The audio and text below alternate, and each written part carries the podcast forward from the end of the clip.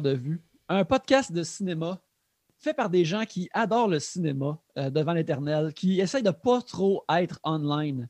Et ces euh, personnes-là, c'est euh, moi-même, Yannick Belzil.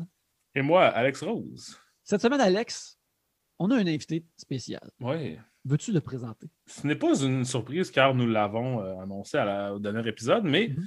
pour les besoins de l'épisode de cette semaine, qui est le deuxième film de suite, qui est une daube sans nom euh, qui me fait chier, j'ai décidé d'inviter mon ami Michel Tifo-Néré, que vous entendez à chaque semaine au podcast Crier nos noms. Donc, vous venez juste de l'entendre, là, il y a de ça même pas une minute, pour parler du euh, damné film CBGB de Randall Miller. Bonjour, Michel. Bonjour, Alex et Yannick. Ah, c'est comme son nom dans la chanson thème.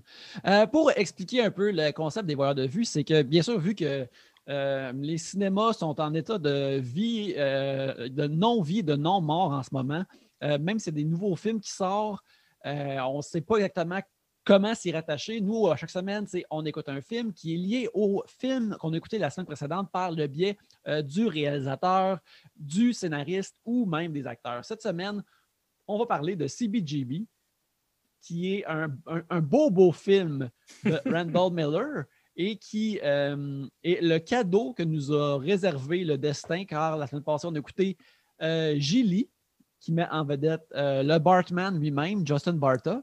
Et c'est Justin Barta qui nous amène à CBGB. Et même si on parle, ça fait deux semaines de suite qu'on parle de Daube, on tient à dire, Les Voix de Vue n'est pas un podcast de mauvais films. Non, C'est juste de même que la roue roule euh, ces semaines. C'est que je voulais faire CBGB, puis ben, il n'y avait pas 10 000 façons de s'y rendre, donc il fallait, il fallait y aller avec le bon Barta. Il n'y a peut-être pas tant que ça de bons films qui peuvent découler non plus de Geely. Ben, tu sais, il y y a Al Pacino, fait que tu peux. C'est sûr qu'on aurait pu faire Gilly puis le parrain tout de suite après, mais tu sais, je pense que personne s'attendait à ça de nous. Puis je pense que nous, ça aurait pu nous tuer. tu sais, C'est comme euh, c'est un choc thermique. Là, on peut pas. Il faut, il faut lentement repatauger dans le- les eaux tièdes de- du cinéma. Oui, c'est ça. C'est comme les, euh, les cuisiniers qui travaillent en qui travaillent en cuisine, euh, qui sont super, super chaudes quand il, fait trop chaud l'été. Puis quand ils sortent dehors, euh, s'il fait plus frais, il faut qu'ils gardent un manteau d'hiver par-dessus parce qu'il ne faut pas que leur température corporelle switch trop de la Exactement. cuisine à l'extérieur, sinon ils, ils- ils pètent aux frettes. là. Mais Exactement. on va parler de plus de CBGB. Pourquoi, Alex, tu voulais qu'on en parle? Euh, quand on va se rendre au film pa- principal? Mais avant ça, on va parler de- de- des- des petits films qu'on a vus cette semaine. Puis on va commencer par justement une nouveauté euh, qui est sortie en salle ainsi qu'en streaming, que toi et moi, Alex, on a vu. Oui. Euh, on a vu Godzilla vs. Kong, qui Mhm. est le euh, quatrième film de ce que les, les productions Legendary appellent le Monsterverse, qui euh, c'est la, la suite de Godzilla, Kong, Skull Island, euh, Godzilla King of the Monsters, et maintenant on a Godzilla vs. Kong, qui est écrit et réalisé par euh, Adam Wingard, qui a fait euh, You're Next, Mhm. et euh, le film de Death Note. que je n'ai pas vu, que ça ne m'intéressait pas tant que ça. J'aimais bien Adam Wingard avant, mais là, je dois dire, j'ai un peu. Euh, Quoi que ça m'a. J'avais oublié que c'était lui qui avait réalisé Godzilla euh, vs. Kong. Ça m'a quand même. euh, J'étais agréablement surpris de voir que c'était lui, mettons, mais. Ouais, moi aussi, j'avais beaucoup aimé euh, de, de Guest puis You're Next. Euh, et je n'ai toujours pas vu Death Note. Mais là, il fait un film, euh, cette suite-là, qui est, euh, comme tu as dit dans ta chronique à, à Cold Montreal, Alex, qui euh, livre la marchandise. Ça fait ce que c'est écrit sur la canne, euh, dans laquelle euh, Godzilla se bat contre Kong. Qu'en as-tu pensé, Alex? Ben, ben, premièrement, je- moi j'avais vu le Godzilla de 2014, Mhm. là, celui-là avec euh, Brian Cranston, mais j'ai pas vu King of the Monsters, puis j'ai vu Skull Island. Fait que je dois dire que j'étais pas au courant d'à quel point j'allais être débousselé de manquer des informations dans King of the Monsters. Parce que je me suis dit, bon, ben, il y a comme 50 ans qui séparent Skull Island, fait que ça doit pas être si important euh, à, à la trame de, de King of the Monsters. Mais j'ai trouvé ça correct. Je pense que c'est un, quand même un exemple parfait de ce que je n'aime pas d'un blockbuster euh, moderne. C'est-à-dire un film avec trop de lore et trop de personnages pour peut-être la minceur de ce que ça recherche à faire, Mhm. c'est-à-dire de mettre Godzilla et King Kong l'un contre l'autre. Et euh, dans cette optique-là, justement, cette partie-là, j'ai trouvé ça vraiment sick. Et j'aurais pu. je sais qu'on ne peut pas faire un film de Godzilla ou de King Kong sans aucun hum- humain, mais j'aimerais ça qu'on essaye. Parce que là, Chris, il y a trop de personnages dans ce film-là, puis j'ai trouvé ça très épuisant juste à essayer de suivre euh, torrent, le tsunami d'informations et de personnages qui sont là, mais dont le film ne semble pas vraiment s'inquiéter non plus. tu sais. Mhm. C'est comme, on dirait que c'est par euh, devoir qu'on passe de personnage en personnage plutôt que par désir ou par nécessité. Fait que, tu sais, parce que je sais pas c'est qui le personnage principal du film, Alexander Skarsgård, genre, ou... Ben, c'est Kong. C'est Kong, Ben, mon cher. la caméra commence sur lui et euh, elle se termine sur lui. Puis, ben, en fait, tu sais, je dis pas ça pour nous. C'est vrai que c'est King Kong, le, le- le personnage principal. Moi, j'ai, euh, euh, je pense que j'ai aimé ça plus que toi, mais euh, j'ai pas viré sur le top non plus. J'ai vraiment juste aimé ça quand c'est euh, quand Godzilla et Kong se battent. C'est Ouais. là que ça marche vraiment bien.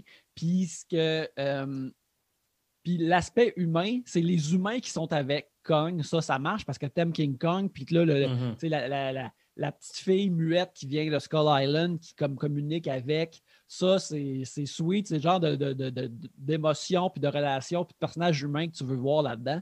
Puis, fait que toutes ces affaires-là fonctionnent. Dans King of the Monsters, il y a vraiment beaucoup puis de la. tu sais, Il y a comme 12 personnages de scientifiques humains qui regardent des écrans. Puis, c'est, par exemple, c'est tous des bons character actors qui sont tous en train de faire comme Tabarnak, c'est King Ghidorah. Puis moi, j'aime, moi, j'aime vraiment ça. Parce que ça, ça montre à quel point comme tout ça est big et important et mythique. Je te dirais qu'il manquait un petit peu de ça dans, dans Godzilla vs. Kong. D'ailleurs, Kyle Chandler, qui joue ce rôle-là dans King of the Monster, il est dans le film, mais il est, comme il est quasiment entièrement délité. là. Il apparaît comme deux Ouais. fois. Ben, il est comme là pour, pour justifier la présence de Millie Bobby Brown, qui, elle, est vraiment beaucoup là pour rien. Genre. Ouais, ben, Elle est euh, le jeune Jacob Batalon de Deadpool et de Hunt for the Wilder People. Ouais, puis euh, Brian Tyree Henry, qui, eux, leur intrigue est absolument terrible. Mais c'est terrible d'une façon particulière parce que, premièrement, il y a de la représentation de podcasteurs dans ce film-là, Oui, c'est vrai. de podcasteurs de conspiration. Mais l'affaire avec eux autres, c'est que leur intrigue est farfelue. Puis les intrigues farfelues dans Godzilla, c'est bien correct. Je suis en train d'écouter les, les- les- les films sur Criterion. Puis leur Mhm. intrigue de aller dans une base secrète, découvrir un tunnel, puis découvrir une affaire machiavélique de, de, de- de monstres gigantesques, c'est entièrement dans le ton de Godzilla. Mais le fait que c'est un gars qui fait un podcast de conspiration, qui découvre qu'il a raison, Ouais. ça sourit tout le film. Pas tout le film, mais toute cette intrigue-là pour moi. S'il avait été comme un reporter aidé de deux adolescents intrépides qui découvrent un plan sinistre, j'aurais fait comme Ah, cool, c'est ça qui se passe dans ces films-là. Mais que là, que c'est un gars qui, qui dit qu'il y a des conspirations de monstres, ce qui est vrai, mais qui dit aussi qu'il y a des conspirations du fluor dans l'eau, puis des Mhm. shit de même. Je suis Que la terre, ben, il dit que la Terre est creuse, là, dans le- puis, Ben, tu sais, puis ça, c'est c'est vrai. Ouais, ben, la Terre est creuse, ça, je pense qu'il l'a même dans Skull Island. C'est- ouais. C'est une raison pourquoi que les monstres existent. Fait que ça, ça me dérange pas. Ouais. Mais- C'est pas une haine de la mauvaise représentation euh, de l'univers euh, du podcast là, qui drive. euh, Non, non, quand je vois un podcasteur dans un film, j'espère qu'il meurt immédiatement. Je trouve Ouais, que. Comme ben, dans Halloween. Dans C'est ça que j'allais dire. Oui, qu'il meurt dans Halloween, je trouve ça parfait. Euh, si tu es un podcasteur dans un film de genre, tu devrais euh, mourir immédiatement. C'est, c'est- Je peux le dire, j'en suis un, moi, un podcasteur. Mais euh, bref, sinon, j'ai, tu sais, j'ai trouvé ça. euh, j'ai trouvé ça le fun. C'est wacky dans le bon sens. Euh, tu sais, de, de- Godzilla qui saute sur des, des porte-avions, euh, Kong qui saute sur des porte-avions pour euh, puncher Godzilla, tu sais, plein d'affaires comme ça. Mhm. Il y a une Euh, grosse hache à un moment donné. Ça, Il y a une grosse hache à un moment donné, c'est sweet. Euh, Puis tout ça, c'est le fun. C'est des affaires que je sais qui vont se passer dans. je- comme je sais qu'il y a des affaires qui vont se passer dans ces films-là, j'ai juste besoin, genre, qu'ils soient euh, bien shadés. Tu sais, c'est comme. Je sais, Michel, que toi, tu es un, un fan de James Bond, n'est-ce pas? Bien sûr. Il y a certains Bonds que tu le sais, c'est quoi la formule, mais ça te dérange pas de te faire donner de la formule. Tu es juste comme, montre-moi comme un nouveau coloris de cette formule-là, puis je vais être content, tu sais. ou montre-moi les mêmes que j'ai déjà vus, mais fais-le d'une manière à droite qui, qui va juste. qui, qui va pas me, laisser euh, un goût euh, sûr. C'est tout ce que j'ai de besoin. Donne-moi donne le même film tout le temps, mais je veux pas m'en rendre compte, puis je veux pas accrocher. Tu sais, il faut qu'il n'y ait aucune friction. Quand je vais penser à Godzilla versus Kong, je vais penser à quand Kong punch Godzilla sur un porte-avions, mais je vais aussi penser à un conspirateur qui a raison, puis je suis comme. Bah. Mais c'est ça, mais il y a aussi beaucoup. Moi, j'ai juste trouvé que, tu sais, comme le. C'est maladroit de la façon que ça switch entre les perspectives. Tu sais, tu as le personnage de Isa Gonzalez, là, mm-hmm. qui joue comme la fille du méchant, qui est peut-être pas un vrai méchant, qui est joué par Damien Bichir.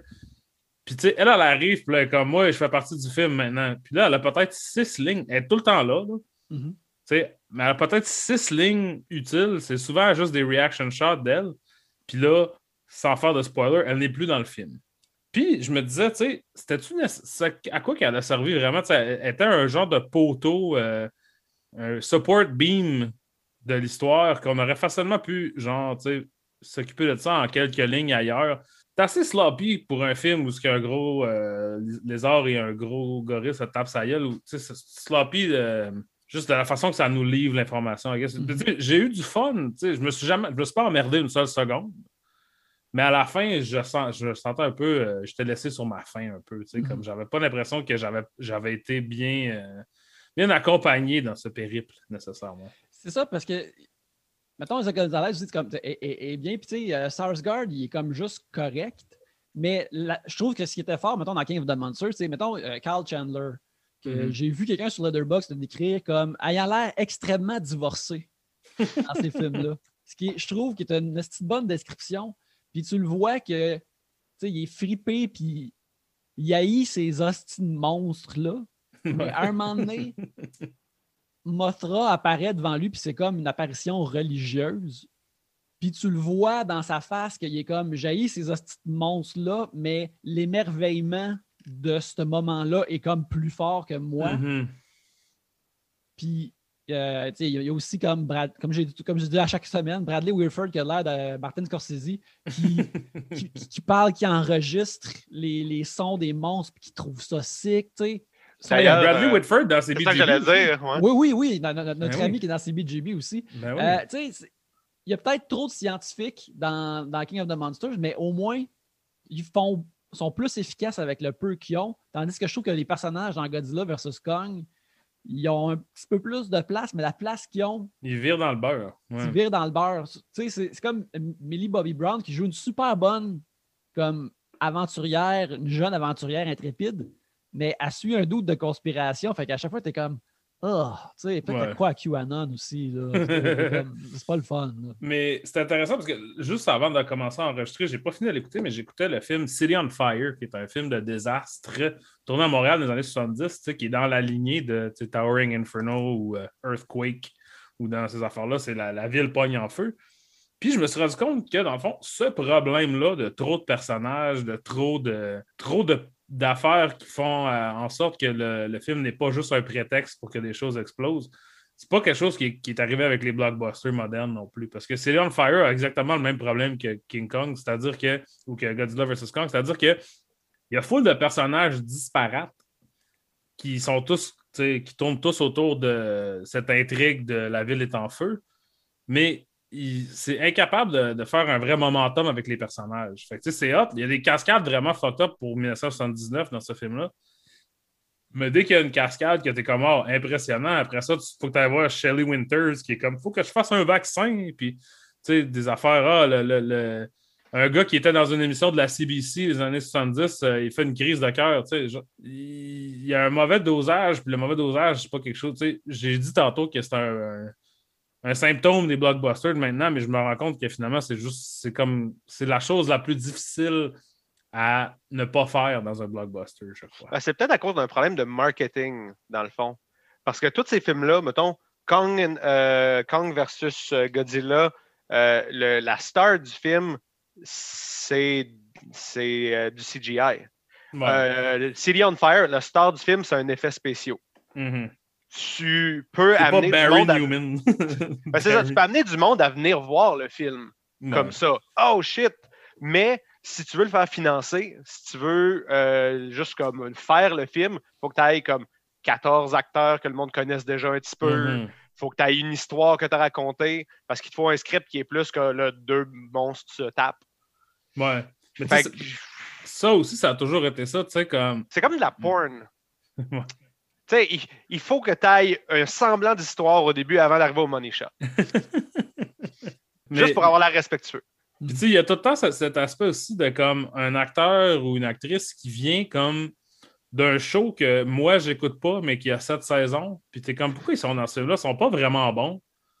Ils n'ont pas vraiment rapport, ils n'ont pas l'air de vouloir être là. Puis là, tu te rends compte, ah, ils sont dans une émission que tu n'as jamais écoutée. Ça, c'était vrai dans les années 70 aussi. Fait que c'est comme, toutes ces choses-là n'ont pas vraiment changé. C'est juste que le CGI est meilleur, mais le feu, il avait l'air. Le feu est quand même convaincant. là. Du feu, les années 70, c'est du vrai feu. Ouais, il était peurant, ce feu-là. Là. C'est ça. Fait que bref, je sais pas, tu sais, est-ce que j'irais au cinéma voir. Moi, je l'ai vu à la maison, là, Godzilla vs. Kong, mais est-ce que j'irais maintenant qu'on est dans la troisième vague et que le monde recommence à mourir, voir ça au cinéma? Je ne le recommande pas. Non, non, non. Mais dans un meilleur monde, on pourrait aller le voir sans problème. Mais là, en ce moment, si vous voulez vraiment le voir, euh, tu sais, il est en streaming euh, chez vous. Euh, faites ça, faites ça. C'est- c'est le fun. J'ai tout de même eu du fun à le regarder sur ma TV qui n'est pas si énorme que ça. Mais tu sais, c'est bien, c'est bien. Mais cela Mais- dit, je, je voudrais juste dire, par exemple, que je trouve que le, le, le, le Monsterverse, c'est tout de même comme le fun. Je trouve que les films sont tout de même faits avec beaucoup de soin. C'est comme les seuls qui ont réussi à vraiment faire un univers de cinéma en dehors de Marvel, là, qui marche, puis Mhm. que le monde va voir, puis que quand les films sortent, le monde sont comme contents. Là. Ils n'ont pas besoin de les rebooter puis de les changer puis de les refaire tout le temps pour, pour que ça fitte avec les autres. là. Non, ben, tu sais, c'est- comme ça le pendant, justement, de que ta vedette, c'est du CGI. Tu sais, c'est comme. Mhm. ils, ils- ils peuvent toujours ramener tu sais, les, les personnages, puis euh, c'est les acteurs autour, là, tu sais, qui, ça dépend, puis au pire, ils peuvent s'en débarrasser. Là. Exact. Mais là, on a parlé de notre film de la semaine. Euh, Michel, as-tu un film de la semaine pour nous à discuter? Euh, oui, ben euh, malheureusement pour moi, en, en vue de regarder, euh, de regarder CBGBs et de faire une analyse exhaustive du film, euh, je me suis euh, tapé euh, euh, le Zack Snyder Cut. Mais Oui, euh, oui. vu que les auditeurs ont déjà eu un- une heure et demie de discussion là-dessus, je vais à la place euh, euh, parler de Yojimbo de Akira Kurosawa que j'ai décidé de regarder dernièrement. Et euh, Yojimbo, je n'avais pas vu depuis que j'avais, je sais pas, j'imagine 14, 15 ans, quelque chose du genre. Agréablement surpris, toujours aussi bon, mais beaucoup plus petit que je m'attendais. Je me rappelais pas comment le film, c'est pas un, c'est, ça n'a pas un gros scope. Ça se veut pas comme étant quelque chose de plus gros que c'est, j'ai l'impression. C'est. euh, L'auditoire qui ne saurait pas, c'est quoi? Yojimbo, c'est vraiment un badass arrive en ville et euh, décide de faire le ménage de cette ville-là.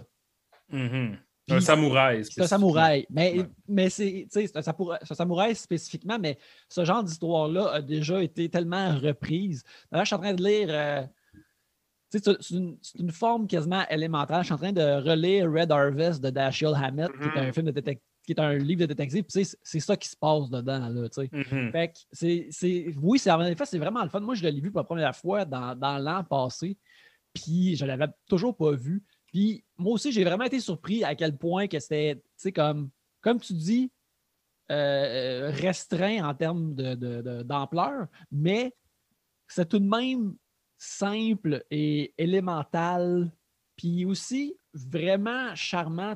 Si tu connais pas les films de Kurosawa, tu pourrais t'imaginer que, mettons, le jeu d'acteur va peut-être être stylisé d'une façon que tu ne connecteras pas au travers des sous-titres ou des affaires comme ça, mais c'est vraiment comme charmant et, et westernesque. C'est juste un, un- Ouais. un- mais en noir et blanc.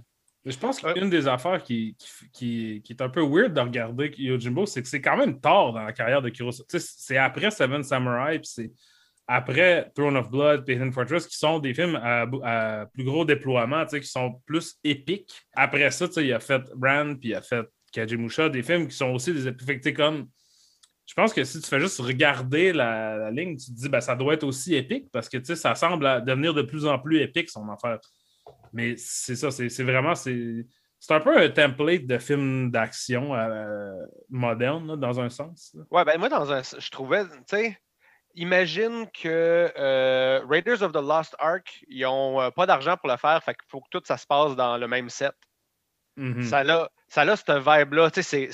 C'est- amusant, tout le monde est un peu witty, tu as des grosses scènes d'action, mais le monde ne marche jamais plus loin qu'un coin de rue. C'est euh, quand même euh, tout un tour de force, mais, mais pas juste au niveau du scope euh, visuel et de l'action, c'est aussi, je remarque pas qu'il y a un gros message beyond comme Ah, le crime, c'est pas le fun. Euh, vous devriez pas faire des crimes pour le monde, euh, ça affecte la communauté. Puis tu te dis, après tous les, les, les, les, les films puis, euh, que, que Kurosawa avait déjà fait à cette époque-là, c'est vraiment comme. Ça, ça me donne le feeling comme s'il avait décidé de prendre une fin de semaine pour juste faire. euh, euh, pour avoir du fun. Oui, Ouais. c'est- oui, c'est vrai, parce que quand tu penses, tu sais, il y a des thèmes ennemis, mettons, dans Seven Samurai, de la guerre, puis de ceux qui sont assez forts pour défendre les plus faibles, ils devraient le faire, mais en même temps, les plus faibles qui insistent de demander l'aide des plus forts, c'est pourquoi qu'ils ne font pas autre chose, pourquoi qu'ils n'essayent pas de devenir plus forts. Sais, c'est- tout de même vraiment riche, puis c'est surprenant que oui, en effet, ça, c'est vraiment euh, euh, plus simplet, mais je pense aussi que c'est en même temps pour ça que c'est charmant. Ça avait l'air comme il veut laisser euh, Mifune, comme Toshiro Mifune, juste aller un peu. C'est comme soit vraiment charismatique pendant que tu parles euh, aux danseuses de cet établissement, aux croches qui a peur de toi, là, puis vas-y. là. Moi, ce que je me souviens, moi, ça fait plus longtemps que vous que je l'ai vu. là. J'ai dû le voir. euh, Cinéma du Parc avait passé plein de Kurosawa. J'étais allé voir ça, puis j'étais allé voir euh, Hidden Fortress, mais ça fait peut-être 10 ans. hein. Ce que je me souviens vivement, c'est qu'il y a un, bras qui se fait couper, puis c'est quand même gore pour 1961. Ça m'avait vraiment surpris. C'est très tôt dans les affaires de, de Yakuza, pas de Yakuza, de, samouraï qui spray du sang. avec une pompe, comme euh, après ça, il va avoir ça de façon beaucoup plus stylisée plus tard. Ouais, il y a une autre scène aussi où que, euh, quelqu'un se fait euh, poignarder avec, avec un sabre. Puis c'est ça, il- il- tout son, son sang sort de son corps contre un mur en, en noir et blanc. Euh, puis ces scènes-là, ils durent comme un 13 secondes, puis on n'en reparle plus. C'est euh, vraiment, c'est vraiment comme euh, des chiffres tonales pendant Mm. un petit laps de temps. Mais tu sais, on a parlé, euh, Yannick, dans le passé, de Le Samouraï, justement, de Jean-Pierre Melville, Mhm. sais, qui est aussi dans. Toutes ces affaires-là se parlent un peu, là, ces films-là. là. Tu sais, Ça, c'est euh, la, la version française gangster d'un film de, de samouraï de, de Kurosawa. Puis après ça, Mhm. Kurosawa repasse un peu par là avec.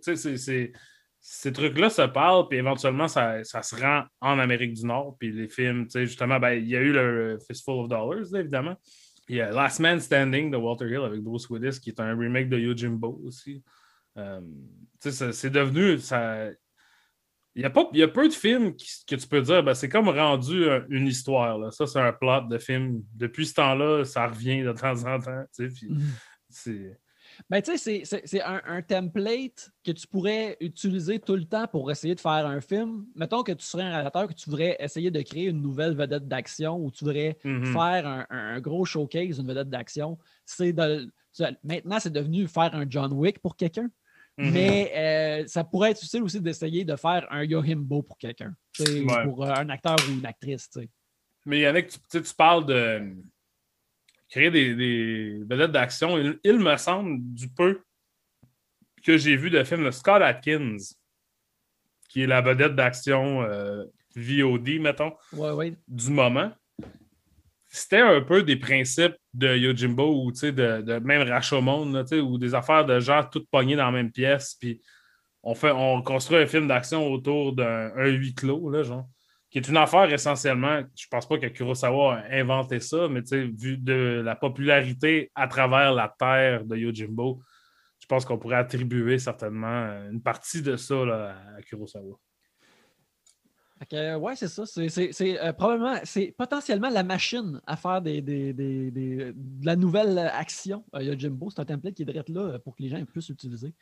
Mais Michel, est-ce que tu le recommanderais, mettons, à quelqu'un qui, il veut rentrer dans Kurosawa, il est curieux, il connaît le nom, mais il veut, il veut connaître le, le cinéaste, son œuvre. Est-ce qu'il peut commencer là? Mm, Ben, moi, justement, c'était pour moi mon, mon introduction pour, ma, pour ma blonde. Euh, donc, oui, 100 C'est euh, c'est quand même moderne pour, pour ce que c'est, vu que on a tous vu des riffs sur, euh, sur cette histoire-là. Euh, fait que c'est déjà très familier, c'est facile à suivre. Puis visuellement, il y a des belles shots. Puis quoi demander de plus que Toshiro Mifune qui se, qui se gratte constamment? Je suis un Mhm. gros fan de grattage. J'aurais aimé de ça. piquer ces habits-là. Ah, je sais pas ce qu'on fait en quoi, mais si quelqu'un euh, peut m'en envoyer un par la poste, euh, je vais le porter tous les jours puis je vais me gratter moi aussi. Après le Jimbo, je pense que c'est le temps qu'on qu'on passe euh, au film de la semaine. Euh, L'opus de Randall Miller, euh, CBGB, qui est sorti en 2013, qui est un, un- un film biographique euh, qui Mhm. parle justement d'un petit établissement musical qui s'appelle le CBGB. Que, Un petit club pour musiciens. Une Un boîte à chansons. une petite boîte à chansons. Ça fait depuis que je te connais, Alex, que tu m'en as parlé une couple de fois. Mhm. Euh, euh, pour en parler, on a amené Michel euh, dans l'émission. Alex, est-ce que tu veux raconter un peu c'est quoi CBGB et pourquoi tu souhaitais en parler euh, au voyeur de vue? Oui, j'ai juste vu CBGB, le film, une seule fois, avec Michel, quand c'est sorti en 2013. Et je ne te dirais pas que c'est loin d'être le pire film que j'ai jamais vu, mais c'est mon film le moins préféré. C'est le film qui contient tout ce que je ne veux pas voir. Tout ce, qui me gosse dans un film et dans CBGB. Et la seule raison pourquoi c'est ça réellement, c'est que en fait, CBGB est un film qui, sur papier, est fait pour me faire plaisir à moi. Je suis le target audience de CBGB sur papier.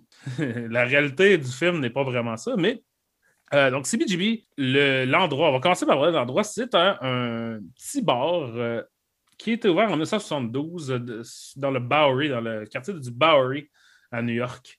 Par Avant que le Lower East End devienne euh, une attrape touriste. Ouais, c'est ça. Quand c'était, les années 70 à New York, ça allait très mal, c'était très dégueulasse.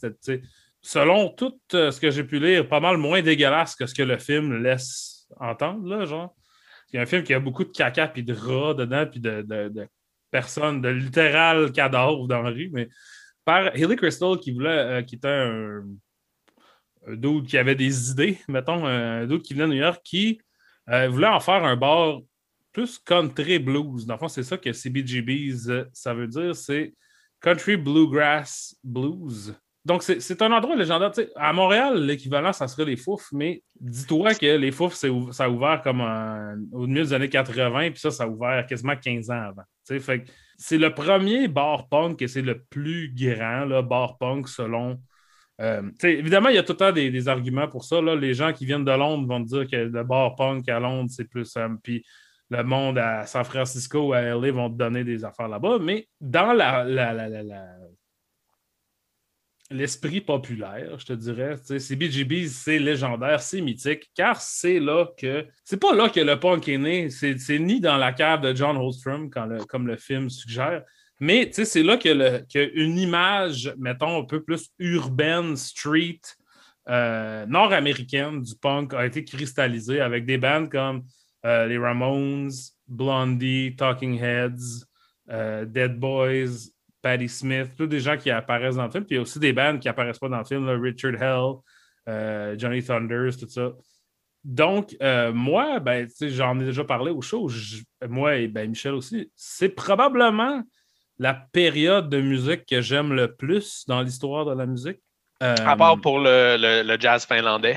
Ouais, c'est ça. À part pour le jazz finlandais. À part pour, le, pour euh, 1973, Bitch Milk, le band de jazz finlandais Bitch Milk. Non, mais. Puis, tu sais, évidemment, moi, j'étais pas là. J'ai pas de nostalgie pour ça, mais je trouve que, tu sais, comme, mettons, au poids, c'est pas mal, tu sais, ce que j'aime. Il y a plus d'affaires que j'aime que d'affaires que j'aime pas, évidemment. Puis, je trouve que c'est intéressant. Puis, c'est des affaires qui ont bien vieilli, qui sont pas gros quétaines, mettons. Puis, puis j'aime beaucoup l'imaginaire de New York des années 70, ça j'en ai déjà parlé. C'est très suant comme place. C'est très suant comme milieu culturel et artistique. Et euh, ça, ça me parle beaucoup. Et donc, on pourrait croire qu'un film sur cette affaire-là que j'aime beaucoup, que je n'ai pas vécu évidemment parce que je, j'ai- pas d'appartenance personnelle à ça, mais c'est c'est une scène, mais un monde qui me parle beaucoup, que j'aime énormément. Et le film comme j'ai écrit sur Letterboxd, je pense pas que le film a été fait pour m'insulter directement, mais c'est dur de ne pas penser à ça quand je regarde le film. C'est comme ça, j'imagine que quelqu'un, comme mettons un, ultra fan du Fantastic Four, se sent quand il voit le Fantastic Four de Josh Trank, mettons. Ouais, ouais, ouais, ouais. Comme pour moi, c'est ça, c'est ce niveau-là d'être à côté de la, plaque là, puis de, se planter. Et c'est pour ça un peu que, justement, depuis que je te connais, je parle de ça, parce que nous autres, on parle énormément des films de super-héros. Les films de super-héros, c'est quelque chose qui revient dans les voyeurs de vue parce que c'est quelque chose qui revient dans la culture populaire at large. Quand, c'est comme j'ai expliqué un peu la semaine passée, quand il y a une scène, style à la fin de Justice League, un personnage qui est non identifié comme étant Martian Manhunter, que tout le monde fait Oh fuck au cinéma, ou euh, Howard the Duck à la fin d'un des Guardians of the Galaxy, genre. Mm-hmm. Puis là, il y a du monde pour qui c'est vraiment important, qui sont vraiment stoked de ça. Moi, je comprends rien. CBGBs veut me faire ça à moi. Il veut que quand Iggy Pop apparaît à l'écran, je fais Oh shit, Iggy Pop. C'est le punk verse. Ils veulent créer un punk verse. C'est non seulement un échec, mais c'est une insulte. je suis insulté par ce film. Euh, moi, je pense, un, des gros points qui fait que tu es insulté puis que je suis insulté aussi, je me sentais insulté jusqu'à temps que je le regarde hier. Euh, je, je, me sens comme si je me faisais chatouiller pendant l'acte amoureux. Euh, je ne sais pas si je suis insulté ou si j'ai découvert une manière d'avoir du plaisir d'une autre manière. Euh, le film n'est pas. Je ne pense pas que le film est fait pour toi. Je ne pense pas que le film est fait pour moi. Parce que ce n'est pas un film de super-héros. C'est comme si on te mettait un poster qui dit Justice League, puis après ça, le film part, puis c'est à propos du dude qui s'occupe de, de, nettoyer les planchers du Hall of Justice. Fait que tu vas voir Aquaman une fois de temps en temps, mais c'est principalement parce qu'Aquaman, il doit dire au, janitor Peux-tu changer le filtre dans mon aquarium que j'ai dans mon locker À ce moment-là, ça ne serait pas comme les shows genre Pennyworth ou Gotham ou ces shit-là, genre? Ou est-ce que les super-héros existent un peu en marge oui. du truc principal? Oui, mais même ces shows-là ont le même, les, les mêmes styles de storyline, les mêmes trappings que les, les, les, euh, les films de super-héros. Il va y avoir hmm. euh, un Action of the Week, il va y avoir des méchants à se battre avec. CBGBs, dans le fond, malgré euh, son setting, malgré toute la musique qu'il y a dedans, est un film à propos d'un monsieur de 40 ans qui a déjà été manager de club, qui, qui a fait banqueroute une fois ou deux, et qui se chicane avec sa fille parce qu'elle trouve qu'il n'est pas responsable avec son argent. Et il finit le film en en disant Oui, tu as raison, je devrais faire attention avec mon argent, je vais te laisser devenir avocate et tu vas m'aider à runner mon club. Ça, c'est le film. Mhm. Tout le reste, c'est du set dressing. On peut donc y voir une espèce de. C'est un biopic de Hilly Crystal. Oui. Qui ne va jamais dans quelque chose de plus profond que Hilly Crystal run un bar. Exact. comme il y, a une fille qui, un, premièrement, si Hilly Crystal a 40 ans au début du film, pourquoi sa fille a 37 Je ne sais pas. Pourquoi lui a l'air d'avoir 60 pourquoi, les Ramones ont l'air d'en avoir 56 Pourquoi Tommy Ramones a l'air d'être dans Offenbach euh, dans leur tournée d'adieu? Sérieux, quand on voit les Ramones dans ce film-là, je pouvais juste penser au réalisateur qui était comme Ah, je te gars, j'aimerais ça avoir eu Adam Driver pour jouer Joey Ramone, mais Adam Driver aurait jamais accepté. Adam Driver, il, lit, il ouvre les premières pages, puis il est comme la poubelle. C'est ça au vidange immédiatement. Mais c'est ça, regarde, moi, j'ai. Euh, comme euh, ta position habituellement, Alex, dans ces, quand on parle de films de super-héros, toi, tu, tu le vois parce que c'est, ça fait partie de ta job, mais tu n'as pas cet euh, mm-hmm. amour-là pour ces personnages, mettons que moi et Michel, on a. Moi, quand je l'ai écouté comme, tu en plus de m'être fait dire que, que ça allait être vraiment mauvais, moi, j'ai trouvé ça vraiment terrible, mais c'est parce que je voyais juste, genre, tu sais, c'est une histoire de cette gang d'intrépides-là qui essayent d'avoir leur petite place pour faire un show, puis c'est tough, mais ils ont la connaissance de, de, de, l'industrie. Mais là, ils vont-tu être capables d'empêcher les riches de bulldozer leur shop pour, euh, pour euh, que ça devienne euh, un nouveau condo? Mais non, ils sont. Ça laissait d'avoir les, les, émotions de cette belle petite gang ensemble. Ben, c'est un, ça, c'est une affaire de, des films de Judy Garland et Mickey Rooney là, des années 40, là, des mm. genres de, de, films où c'était comme Oh non, ils vont fermer le community center, il faut faire un show. Puis là, tu t'as comme un ventriloque, puis euh, quelqu'un qui fait de la claquette, là, puis là, ils remontent de l'argent, puis là, ils peuvent sauver. Dans le fond, la structure, c'est ça, mais sur capable de de la claquette, c'est quelqu'un qui lip sync, une tonne des Ramones des années 90.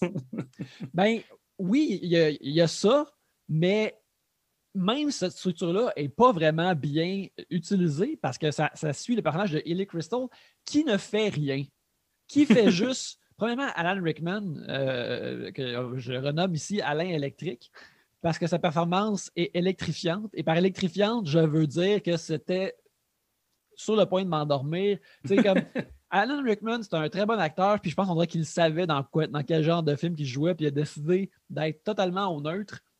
Puis fait il n'y a aucune énergie, puis il se promène d'une scène à l'autre, puis il est extrêmement plate. Et j'étais frustré tout le long de, tu sais, les jeunes qui veulent sauver le, centre communautaire, il faut que tu sois derrière eux autres, puis t'admires qu'ils veulent vraiment fort. Lui, il veut fuck all, il fait rien, il paye rien. Tout le monde lui crie des choses vraiment simples à faire s'il veut arriver à, des, à un succès, puis il l'a pas puis il est entouré d'une gang de mésadaptés que tu es supposé aimer malgré tout, mais qui sont pour la plupart extrêmement repoussants.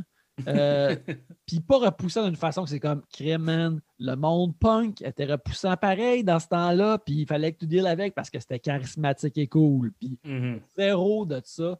Euh, j'ai trouvé ça vraiment terrible, mais c'est pas venu, mettons, m'arracher le poil, le chest comme vous autres parce que j'ai pas euh, l'amour pour cette période-là historique et cette musique-là. Ben, parce que le film, dans le fond, il fail vraiment à deux penchants, comme euh, tout ce qu'on va sûrement dans les prochaines minutes euh, dire sur les, anachronismes ou juste des affaires qui font grincer des dents n'importe qui qui sont des fans du sujet. Mais comme tu dis, juste le film comme un film. Si je montrais ça à ma mère puis je disais, c'est l'histoire d'un entrepreneur, vois-tu, qui a des problèmes de famille, ça failerait à ce niveau-là aussi. Euh, Ellie Crystal n'a pas de arc, mais le film, il se dit, comme à 10 minutes de la fin, il faudrait qu'on ait un arc. Fait que, vu, il a passé le film au complet sur le neutre à pas être intéressé par les péripéties autour de lui. Puis là, tout à coup, il y en a une de plus, puis il fait C'est assez, je t'ai d'être votre père. Je vais aller, moi aussi, je vais, je vais aller dans un champ sur une ferme comme Superman, toucher, des, euh, toucher du foin pour me reconnecter avec. Probablement que sa mère, c'est Martha. Oui, ça, sûrement. ça se peut. Sa mère qui est jouée par euh, vieille madame qui était dans. Euh... Estelle. Euh... pas Estelle Getty, Estelle Harris. C'est la mère de George dans Seinfeld, c'est ça. Oui, c'est ça. Tout le film, il est, il est, à zéro. Euh, le monde se font péter à gueule. il y a des rats qui chient dans sa bouche. tout va mal. Il est comme, eh, Là, tout à coup. Son chien chie partout. Ouais.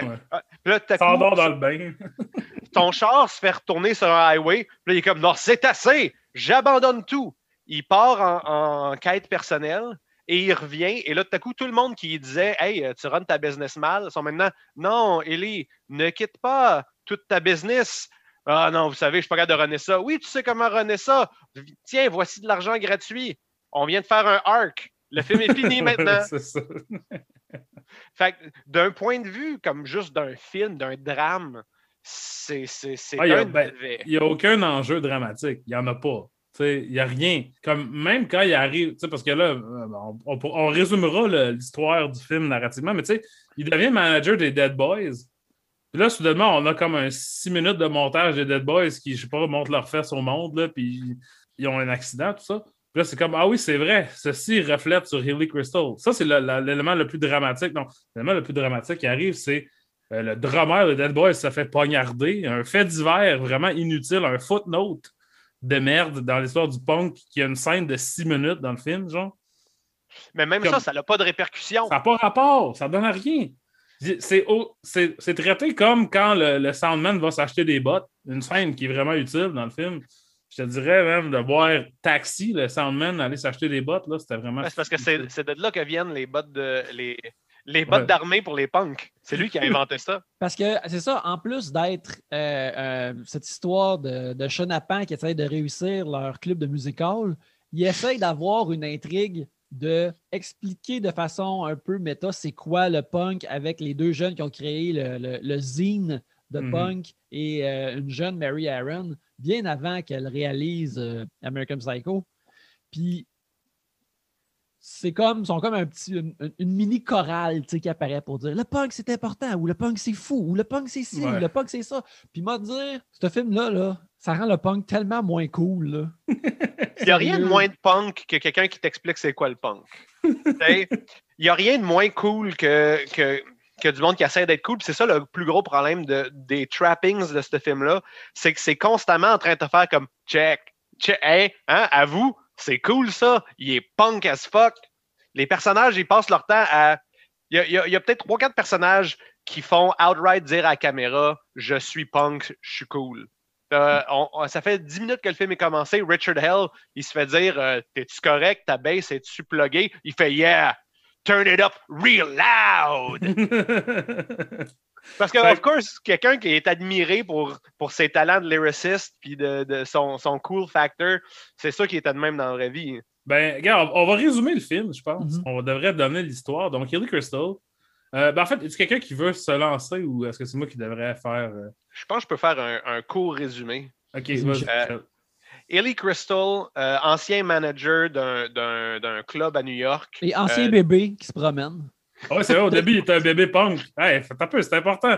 Faut commencer au début, Michel. OK, ben, on, OK, on, on- on commence le film avec euh, une courte scène euh, dans le sous-sol de, de deux créateurs de zine où ils écoutent euh, Metal Machine Music de Lou Reed. Euh, quand même, un, un bon, un bon move. Moi, le- si le film au complet était cette première scène de deux jeunes de, 4 de 15 ans qui s'ostinent à propos de Metal Machine Music dans leur sous-sol, ça aurait été vraiment punk. Mais bon. On commence, on commence avec ça qui, mais, euh, même si c'est un, euh, un, un fake-out, et on nous dit, dans le fond, euh, le punk a commencé dans les années 50 euh, au New Jersey euh, sur une ferme de poulets. Les années 30, 1930. Dans les années 30. Ouais. Mm. Où Ellie Crystal, euh, bébé surdoué, euh, à l'âge de deux ans, court 5 miles pour aller voir sa, sa tante et son oncle dans le- en plein milieu de la nuit. Et ceci pour nous laisser présager que- qu'il est un, un futur Wonderkin capable de tout faire. Euh, hardcut à lui dans les années 70, 40 ans, divorcé, euh, bankrupt, et qui essaie de se partir un troisième club qui va s'appeler CBGBs. Alors, on le voit tranquillement se ramasser un, un motley crew de, de, de- d'aidants pour, pour ce projet. Dans le fond, des scènes euh, exactement pareilles que des, des scènes de Let's Get the Team Together de, de Justice League, de n'importe quel film. C'est juste que c'est avec des super-héros qui sont poches. Ouais, Donc- ben, ouais, il y a Donald Logue, là, qui est euh, Merv, qui est un gars qui porte un casque de construction. Puis il y a un. euh, comment il s'appelle? Un. Louis, un Louis-José Hood euh, qui fait son nouveau personnage de sol pour les temps modernes. Son personnage de junkie sans-abri pour son nouveau euh, show de stand-up. Moi, c'est Freddy Rodriguez qui joue ce personnage-là qui s'appelle Klimbo Dimbo. Comment il s'appelle? Idaho. Idaho. Puis, euh, moi, il me faisait penser à Johnny Knoxville. tu sais, comme, tu sais, Johnny Knoxville qui est comme, ah, voici un bon rôle pour moi. Puis là, c'est comme, t'en as trop fait, là, genre. On t'a donné ce rôle-là parce qu'on aimait ça, te voir te tordre de douleur quand tu te fais frapper d'un couille, là, pas que tu fasses genre, euh, tu sais, des- une routine de vaudeville. Bref, il est tout le temps en train de fumer, il marmonne, il, il est junkie. Puis, euh, il devient le- l'homme à tout faire de Hilly Crystal. Genre. Ouais. Fait que Ellie Crystal se ramasse euh, toute cette gang-là pour ouvrir son club. Euh, comme on a dit plus tôt, un club qui se veut euh, un club de musique country. Et euh, n'ayant aucun band euh, qui vienne jouer dans son euh, club euh, miteux, euh, il lock out quand euh, le band Television passe dans la rue. Et, euh, Avec leur manager Terry Ork, joué par euh, Johnny Galecki de Bazinga Incorporated. Ouais. Le, le- le- le show avec le vieux, Sha- avec le vieux Sheldon dedans. C'est ça. Old Sheldon. à, pa- à partir de là, dans le fond, euh, Television devient connu, a des mentions dans le journal. Donc, euh, le club devient euh, populaire. euh, on, on- on dirait, euh, devient populaire malgré lui.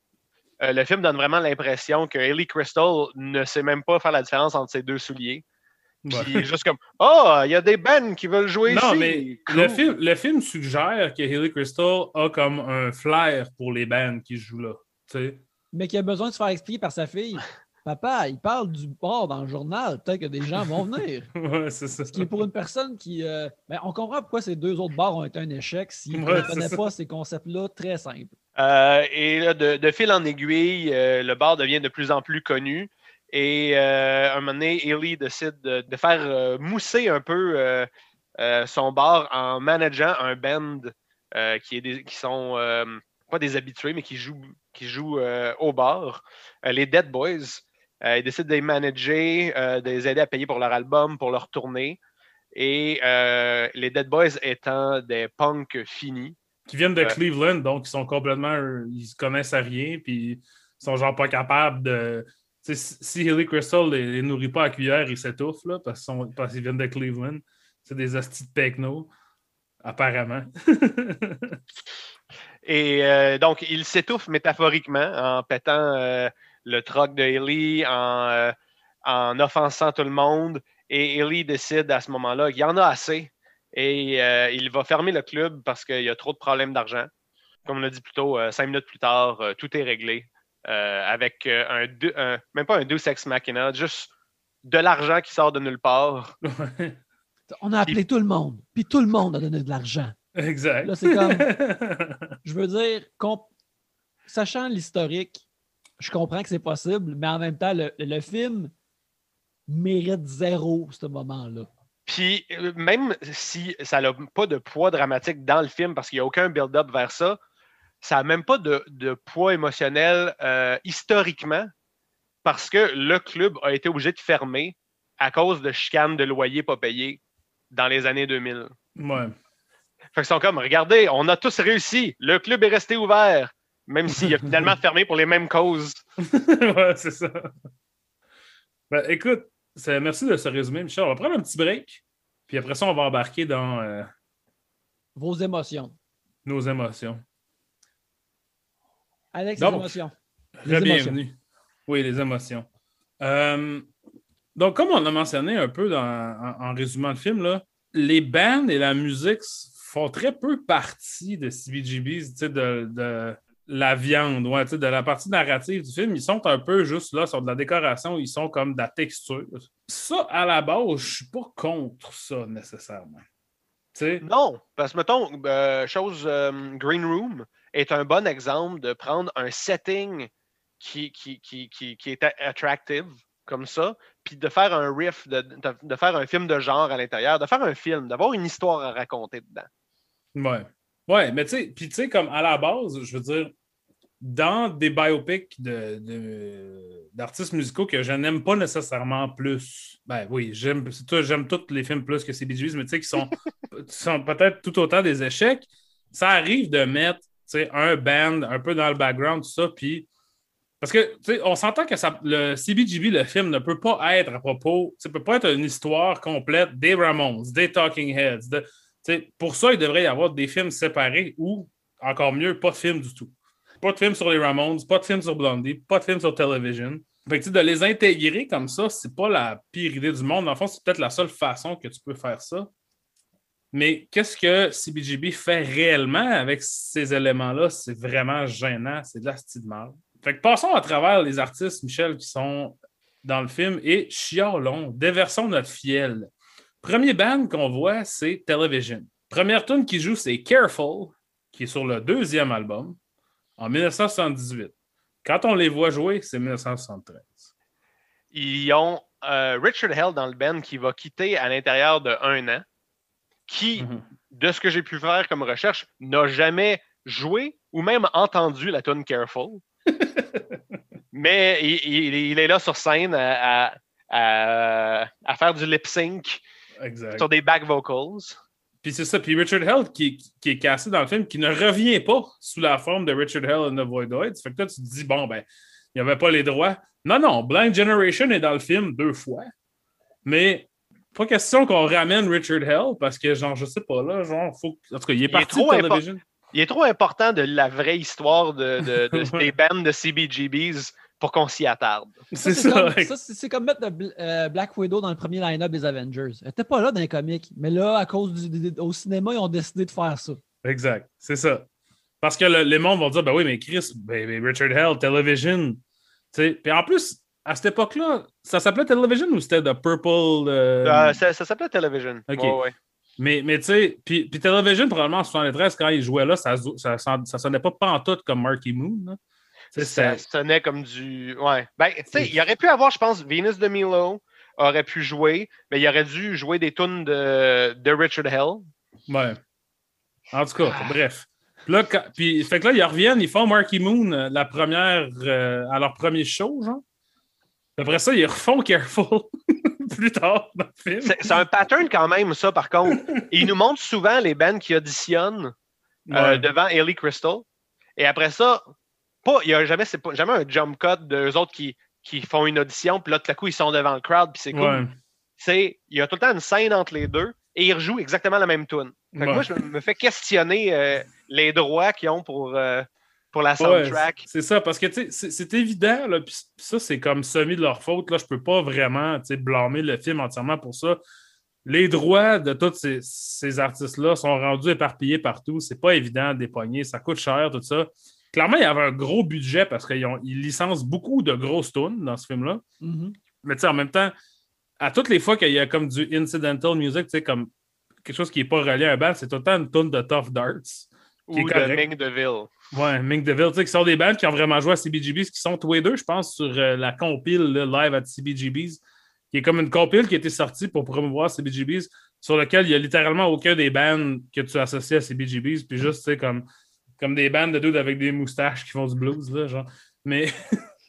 fait que Television, ça, c'est la présence essentiellement de Television. Je vais te dire, le gars qui ressemble, qui joue Tom Verlaine, le guitariste, ressemble vraiment au vrai Tom Verlaine. Ça, c'est vrai. Ça, je vais leur accorder. Le gars qui joue Richard Hell, ça pas pas tout à Richard Hell, mais le Tom Verlaine est vraiment bon. Les euh, Talking Heads aussi, Oui. vraiment bon. Vraiment bel job de casting. Euh, la pire job de casting, la pire, c'est le ce que j'imagine être le fils de 17 ans du réalisateur qui vient jouer Lou Reed. Non, ouais. Kyle Gallner, qui, Ouais. euh, qui était bien sûr le, le Flash dans Smallville.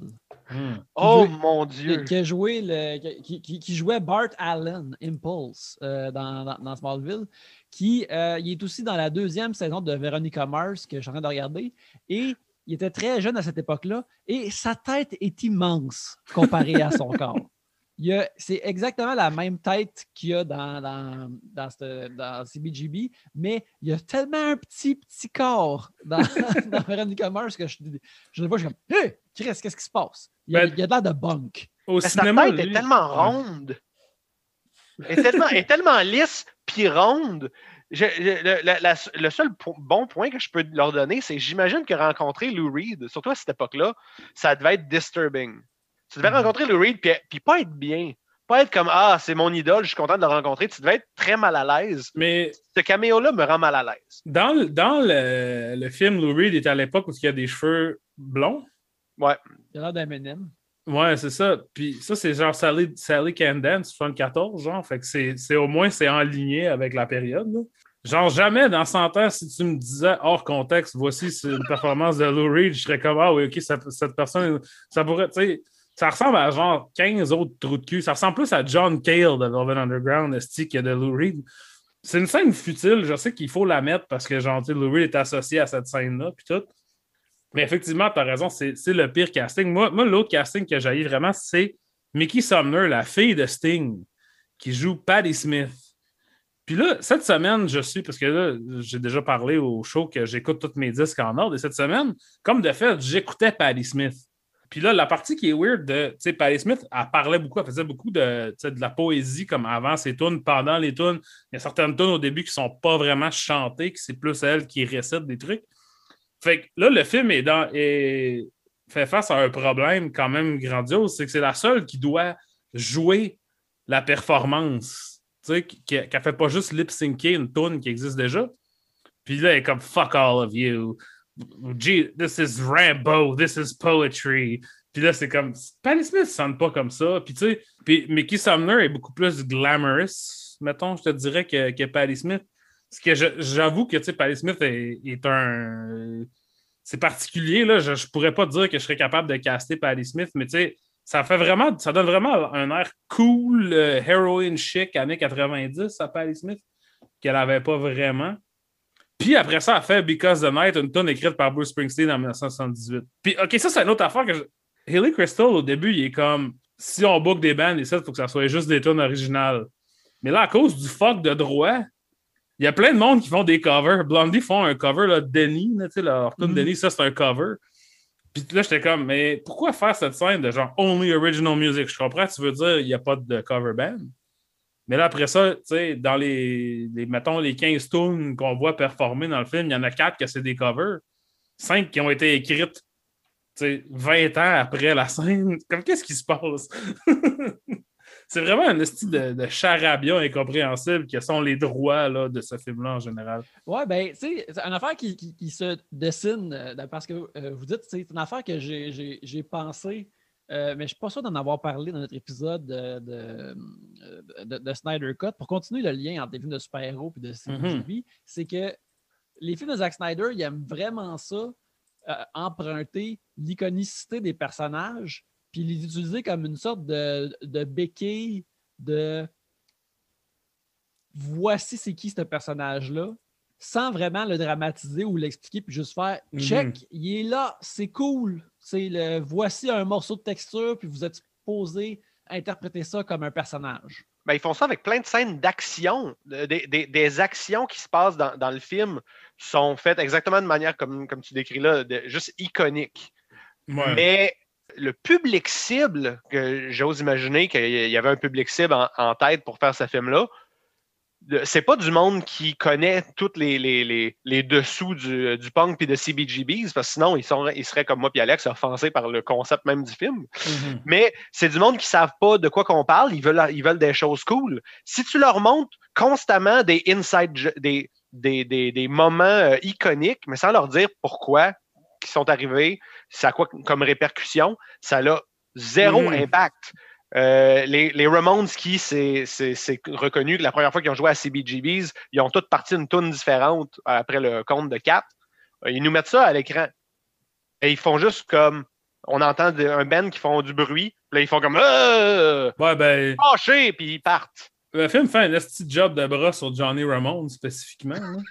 Genre, qui est juste un petit trou de cul colérique total. Tu sais, je veux dire, je sais pas, c'est probablement vrai, mais les autres Ramones, ils n'existent pas, puis lui, il est tout le temps fâché. Tu sais. Ouais, c'est ça. Mais une excellente, euh, un autre point là-dessus, c'est tu sais, euh, Blondie qui sont quand même présents quand même pas mal dans le film. Mm-hmm. Euh, Debbie Harry qui est joué par Marilyn Ackerman.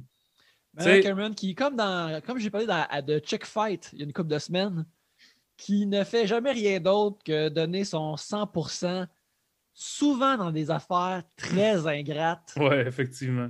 C'est. Oh c'est extrêmement ingrat ce, rôle-là, d'ailleurs. C'est ça, puisque mais ce que j'allais dire, c'est on la voit faire autant que je connais. Ben, c'est parce qu'en fait, cette année, en 2021, j'ai lu la biographie, l'autobiographie de Debbie Harry. Fait peut-être que c'est plus frais pour moi que certains autres éléments de ce film-là. Mais euh, on la voit un peu parler avec son gros accent là, de, de, Debbie Harry sur le stage, faire des tunes. Mais la seule fois qu'on l'entend faire du dialogue, vraiment, c'est à part à John Holstrom ou à Alex McNeil, je ne me souviens plus lequel. Puis elle, parle de sexe, qui est une vraie affaire, qui est vraiment dans Punk Magazine, que je sais que j'ai lu. Dans, je pense que le Punk Magazine, il est sur. Euh, il est en ligne, genre, ou il est dans un livre. Michel est parti, fait qu'il doit être en train d'aller chercher. Ouais, c'est ça. Fait que je l'ai lu, tu sais. Fait c'est une citation exacte de ce qu'elle a dit là-dedans. Puis elle dit J'aime ça, le sexe, le sexe, c'est l'affaire la plus facile à vendre. Nanana ce qui est, ce qui est, c'est correct de, de, proprement citer Debbie Harry, mais elle dit rien d'autre dans le film. Fait que ça l'a fait passer pour, une genre de nunuche de, de poupée.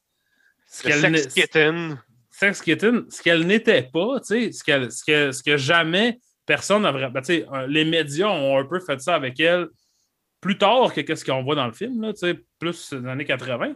C'est juste, c'est faire des jobs de bras sur le monde. Puis je comprends que tu peux pas tout mettre. Puis c'est pas un film, c'est pas des biopics de ces gens-là. Donc, c'est évident que tu dois choisir tes moments et tous les moments sont fucking mal choisis. Même quand ils sont iconiques, ils sont comme. Ils n'ont pas le contexte autour de ça. sais. Je me pose, je me dis comme. Quand moi j'étais jeune, mettons, The Doors de Oliver Stone, c'était quand même quelque chose. C'était un bon gateway drug pour devenir un batté qui écoute de la vieille musique pour les gens autour de moi. Puis je pense que The Doors, c'est pas vraiment un bon film, mais c'est un film qui est de la bonne propagande pour Jim Morrison.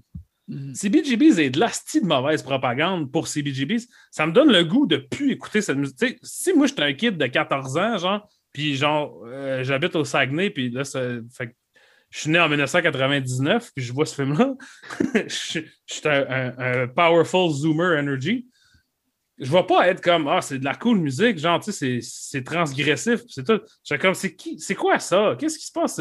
ce style d'affaire de clown du calice. Ben, tu sais, dans le générique, euh, qui, qui, a une affaire que tu adores, Alex, c'est de nous montrer des photos des vrais personnages. Non. Je déteste ça. On voit les Ramones, puis ça fait juste dire pour les Ramones, ils sont devenus un band iconique. Leurs tunes sont même dans, sur des disques vendus au Starbucks.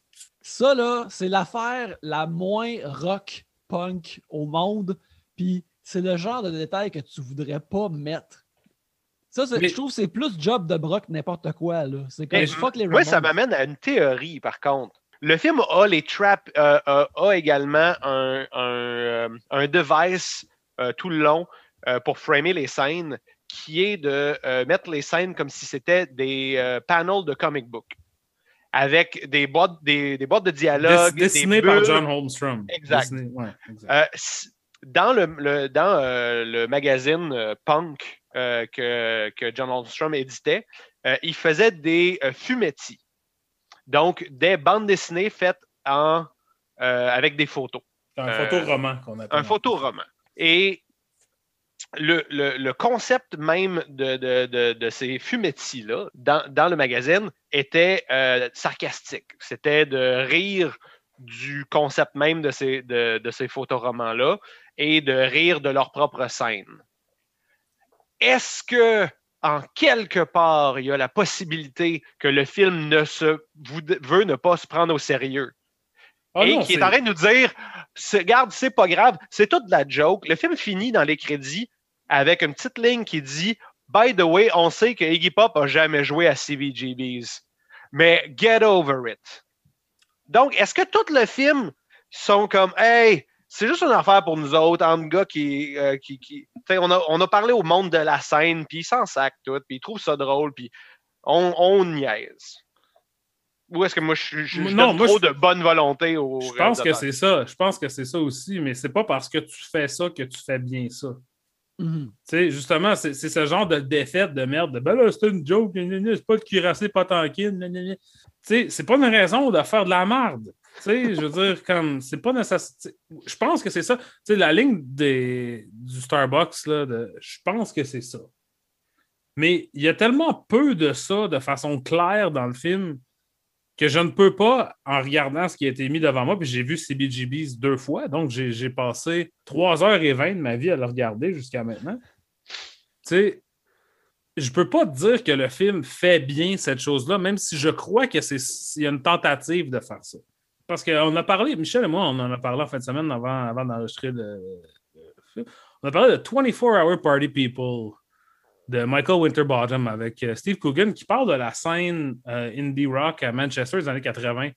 Euh, Factory Records, puis le. Comment ça s'appelle? Le... Mais le, le, club où ce que c'est. Factory? Non, mais le. De... Ah, Hacienda. Hacienda, c'est ça.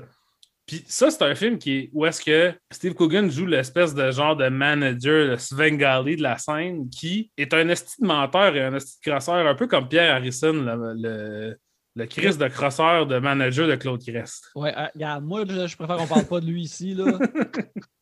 c'est un podcast pro Claude Crest, Pierre Harrison, c'est un esti de C'est ça. Fait que, puis ça, je pense que en, en, en établissant ce personnage-là comme étant un unreliable narrator, quelqu'un qui peut, qui va dire de la merde, qui, qui va essayer de se booster, puis que c'est évident dans le film. Là, tu peux y aller aussi cheeky que tu veux avec ton niaisage, puis ton, ton révisionnisme de l'histoire, tout ça. Vu que CBGBs, à la base, est reste à propos de Hilly Crystal et prend relativement au sérieux les problèmes financiers et motardesques de Hilly Crystal, tu peux pas après ça te virer puis faire toutes, toutes les affaires e-comics qui se sont passées ici sont moins importantes que la comptabilité du CBGB. Tu sais. Ben, la, la producer sur le film, euh, une des producers, c'est la fille de Haley Crystal, Mhm. euh, une avocate. Mhm. Donc, c'est peut-être pour. Puis elle qui faisait euh, la comptabilité, puis qui disait euh, Ouais. à Haley Crystal qui renaît mal sa business. Ça explique peut-être pourquoi ils ont voulu avoir les droits, puis ce qu'ils ont eu le droit de faire, c'est de parler de comptabilité. Ben, c'est clair parce que je veux dire, oui, il y a une Une excuse. situation euh, Bohemian Rhapsody. Ouais, dans les, un sens. les membres qui survivent de, de- de Queen, euh, hey, je veux pas je veux pas me coucher tard ou je suis fatigué parce que je travaille trop fort. Le reste des membres Ouais. de Queen, tu sais, sont. J'aime trop ma femme pour rester à ce party. Ouais. Mais, mais tu sais, ça me fait penser parce que, mais aussi l'affaire, tu sais, là, c'est c'est moins dans. Je veux dire, on parle plus vraiment d'être un vendu puis de selling out, tout ça. Mais moi, je me souviens que dans la, la période de ma vie, mettons, où j'habitais à Montréal, mais que CBGB c'était encore ouvert. Fait que de 2004 à 2006, des, des t-shirts de CBGB, ça se vendait dans toutes les places qui vendaient des t-shirts de rock. Le monde portait ça un peu de façon. Tu sais, c'était comme un t-shirt de Jack Daniels. Tu sais, c'était un des 3-4 t-shirts de rock avec euh, le, le logo de Led Zeppelin de Swan Song, là, avec le bonhomme là, qui, qui a le dos. Le l'ange. Ouais. C'était des affaires que, genre, mettons au cégep, tu étais un rocker, tu avais un coat de cuir, tu avais un t-shirt, un jeans avec des trous, puis tu avais un de ces quatre t-shirts-là, tu sais. Euh, CBGBs, Led Zepp. En tout cas, bref, c'était un- un- une façon d'acheter du cool de façon vraiment facile et instantanée. Et c'était très mal vu parce que le monde était comme CBGB, c'est rendu un brand. genre, je me souviens d'avoir trouvé des, des t-shirts de CBGBs aux Winners. Puis d'avoir d'avoir pensé comme Ah, urk, tu sais. Puis ça, c'est dans la même période. tu sais, C'est rendu là. Hilly Crystal est mort d'ailleurs tout de suite, à- juste un peu avant que le film sorte, en 2012. Hmm. Tu sais, il y a quand même une notion de brander le film qui est évidente dans ce que ça démontre, puis ce que ça. C'est la façon que ça, ça polie certaines affaires de CBGBs. Là, comme... Je suis allé regarder aujourd'hui des photos de l'intérieur de CBGBs. puis C'est même pas pareil que- qu'ils l'ont fait dans le film. Le, vrai CBGBs, la géographie du CBGBs qu'ils ont construit pour le film, parce que le film a été tour- tourné en Georgie et non pas à New York, est pas pareil. c'est pas comme ça. C'est pas de ça que ça avait l'air, je crois, parce que quand on voit le stage puis on voit Hilly derrière le bord, il y a souvent des shots qui sont conçus pour qu'on voit Hilly puis qu'on voit le band en arrière. Et dans le vrai CBGB, ça se pouvait pas. Tu pouvais pas faire ça. Fait qu'ils l'ont refait, pour que ça soit plus cool au cinéma, genre. Euh, je sais qu'il y a eu. euh, le, le- le stage a changé de place un moment donné, par contre. Fait que je ne sais pas si. Je peux pas corroborer. Ah ben euh, moi, non, ben, il y avait des vieilles photos. J'ai vu des vieilles, vieilles photos. Le stage a changé de place, mais tu sais, comme la mettons façon. 75, 76, puis, à- puis comme 78, le stage a changé de place. Fait que potentiellement, le film se passe juste avant ou juste après que le, le stage. Mais Hmm. plus, plus problématique que ça, Hmm. c'est le fait que le bar se ramasse plein de stickers de band, puis plein de Ouais. déchéances visuelles dans la première semaine qui est ouvert. Ouais, c'est vrai. Ils font, ils font ressembler à ce qu'il y a de l'air maintenant, euh, ce qui est euh, le, le- le- le magasin de John Varvatos à New York. Ils font ressembler à ce que ça a de l'air maintenant avec euh, plein de stickers de toutes les bands, mais à une époque où il n'y a encore personne qui a joué. Fait que ça, ça, pour Ouais. moi, c'est plus problématique. Mais, mais tout, tu sais, en général, puis là, je chiale, mais je veux pas dire, tu sais, le film peut prendre des libertés, peut s'adapter à qu'est-ce qui se peut puis qu'est-ce qui se peut pas. Ça, j'ai pas de problème avec ça en tant que tel. Ce qui me fait plus chier un peu, c'est de trouver, c'est que le film essaye de, de faire des compromis constants entre ce, ce qui se peut, ce qui se peut pas, ce que je veux puis ce que je veux pas. C'est difficile, tu sais, ça se peut pas. Toute, toute, toute réalité est subjective, right? Tout le monde, tu demandes à 100 personnes de faire un film sur CBGB, tu vas avoir 100 films différents. Il n'y en aura pas un qui est exactement comme. Mais moi, j'ai pas de souvenir, j'étais pas là. Fait que je peux pas te dire c'était pas de même, c'était comme ça, c'était pas comme ça. Les apartés que le film se permet sont fucking gênants. Quand on arrive là, au noyau de pourquoi ça me fait chier, c'est que ça rend tout ça vraiment lame. Ça a l'air mauvais, ça a l'air poche, ça n'a pas l'air le fun tu peux pas comprendre pourquoi quelqu'un aimerait ça. Comme, mettons, mettons que t'es un.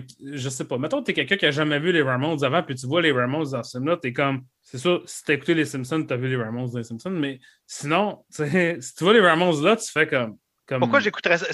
Ça, ça? ça fait des caricatures de chacune des personnes euh, importantes de- du mouvement punk, comme, mais la pire version de la caricature. C'est ça. Ça donne raison, mettons, à ma grand-mère qui aurait été comme offensée. Iggy- euh, ah, Iggy Pop, je n'ai entendu parler, c'est qui? Ah, euh, on, le- on le voit à côté contre un mur, puis après ça, take over le show de quelqu'un d'autre, dire au monde, euh, tu me licheras à Beden, puis Ouais. dire à tout le monde, c'est moi qui ai inventé ça, le stage diving. Ouais, exact. C'est les pires versions de, de, de pires caricatures. Puis, tu sais, je le sais, ou je, je suspecte que, tu sais, pour la majorité de ces gens-là qui sont encore vivants, Debbie Harry, Iggy Pop, David Byrne, ils étaient jeunes, c'était des niaiseries qu'ils faisaient quand ils étaient jeunes. Fait que, tu sais, les autres sont comme, je sens pas qu'il y a un manque de respect envers qu'est-ce que j'étais, qu'est-ce que je représentais à ce moment-là, parce que pour moi, c'était niaiseux, puis j'étais jeune, puis j'étais ci, puis j'étais ça. Ben, peut-être pas Debbie, j'ai lu le livre de Debbie Harry, je peux dire peut-être pas Debbie Harry, mais en tout cas, certainement David Byrne et mais Richard Hell, tout ça. Mais je ne crois pas que c'est nécessairement une raison de faire une joke de ça ou, ou de, de traiter ça de façon aussi comme plastique.